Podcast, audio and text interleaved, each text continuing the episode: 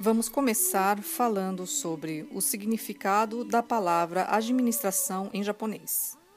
Na língua japonesa, a palavra administração pronuncia-se kei e tem um significado que vem do budismo. Kei significa estabelecer metas e dedicar-se a elas. Nesta palavra, composta por dois ideogramas, o ideograma Kei significa sutra. Sutra é um termo em sânscrito e significa fio. Então, podemos considerar que, mesmo em uma empresa que visa o lucro, a administração está ligada por um único fio ou segmento. Um único fio significa ter um ideal e a crença. Sem o ideal e a crença, não é possível dizer que pode ser considerada uma administração. Por exemplo, em diversas religiões, tanto no catolicismo como no budismo, usamos um rosário como sinal de crença e para fazer orações. Se não forem unidas por um fio, as contas de um rosário são originalmente bolas que estão desarticuladas.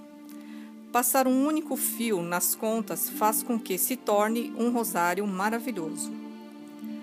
Da mesma forma, uma empresa maravilhosa é aquela que a equipe de gerenciamento e o sentimento dos funcionários estejam exatamente alinhados com o mesmo ideal e crença. Gostaria de contar uma parábola. Três homens estão chegando com uma pedra. Certa pessoa que viu os homens fez a seguinte pergunta: O que vocês estão fazendo? Então a primeira pessoa respondeu: Estou carregando esta pedra porque me disseram para carregá-la.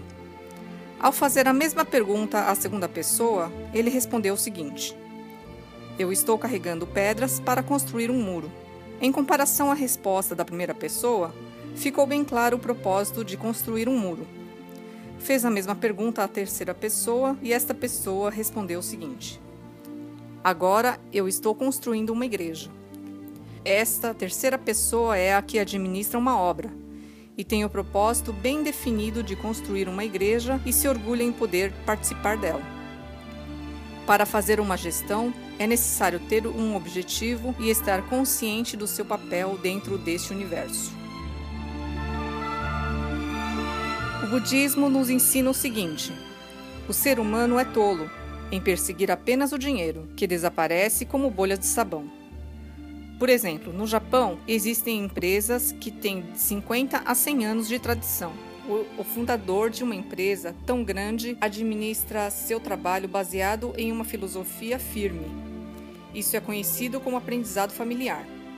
Por exemplo, no caso da família Mitsui, eles possuem vários negócios: lojas de bebidas, agência de câmbio, loja de roupas, banco, imóveis, seguradora, de comércio exterior e do ramo petrolífero. Toda a filosofia da família pode ser resumida em três pontos principais. Primeiro, a ganância de querer muito é a origem do problema. Tudo tem seu limite. Segundo, faziam com que os filhos e descendentes da família trabalhem com afinco.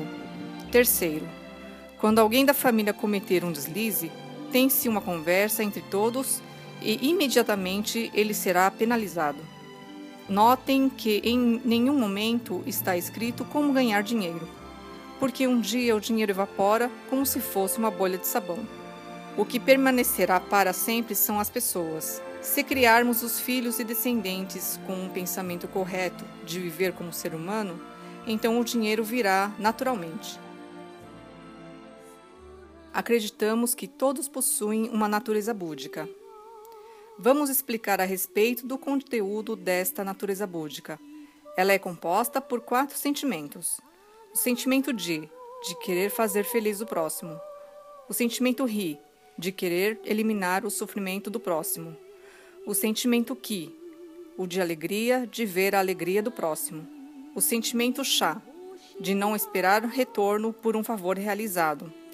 Resumindo, é o sentimento de querer dar alegria ao próximo. A natureza búdica já está embutida em nós desde o momento do nosso nascimento. Entretanto, a manifestação ou não manifestação dela vai depender de pessoa para pessoa. Vamos nos tornar felizes juntos. Muito obrigada!